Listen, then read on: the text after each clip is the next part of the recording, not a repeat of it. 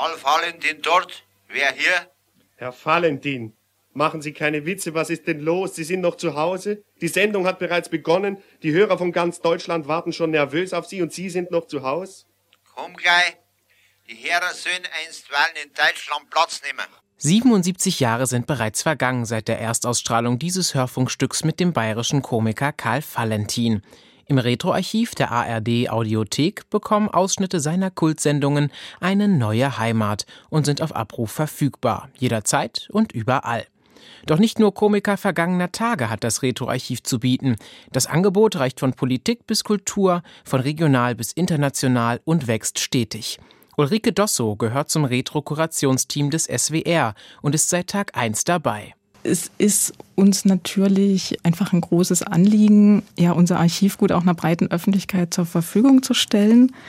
Da gab es schon mal vor ein paar Jahren den Vorstoß, das für den Videobereich äh, anzustoßen. Gab es ein Pilotprojekt dazu, was auch in der Mediathek zu sehen ist. Und dann wollten wir das für Audio auch machen.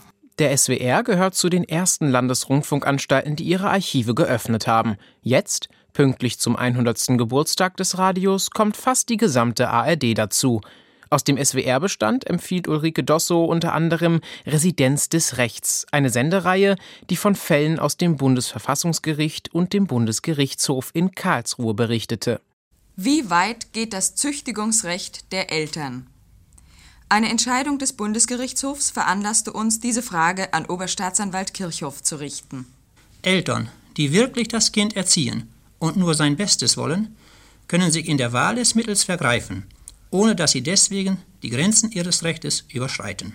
Es waren andere Zeiten damals. Das wird man beim Anhören einiger Inhalte des Retro-Angebots mit Sicherheit feststellen. Deutlich wird das auch bei den Promi-Interviews aus dem Archiv – Größen wie Heinz Rühmann oder Fritz Lang konnten die Kolleginnen und Kollegen damals vors Mikrofon locken, aber auch internationale Stars wie Louis Armstrong und Walt Disney. Damals war das Radio das Medium für alle Leute. Und auch die Prominenten haben natürlich da dann zugesagt. Das Radio hatte auch als Informationsquelle von Anfang an eine wichtige Bedeutung für die Menschen. Die Rubrik Ost-West-Geschichten liefert interessante Einblicke von Zeitzeugen, beispielsweise zum Bau der Berliner Mauer. S-Bahnhof Starken, ein vergitterter S-Bahnsteig. Hier fährt nichts mehr. Die Züge vom Bahnhof Friedrichstraße, die im etwa 40-minütigen Pendelverkehr kommen, durch West-Berlin fahren, enden auf dem S-Bahnhof Spandau West.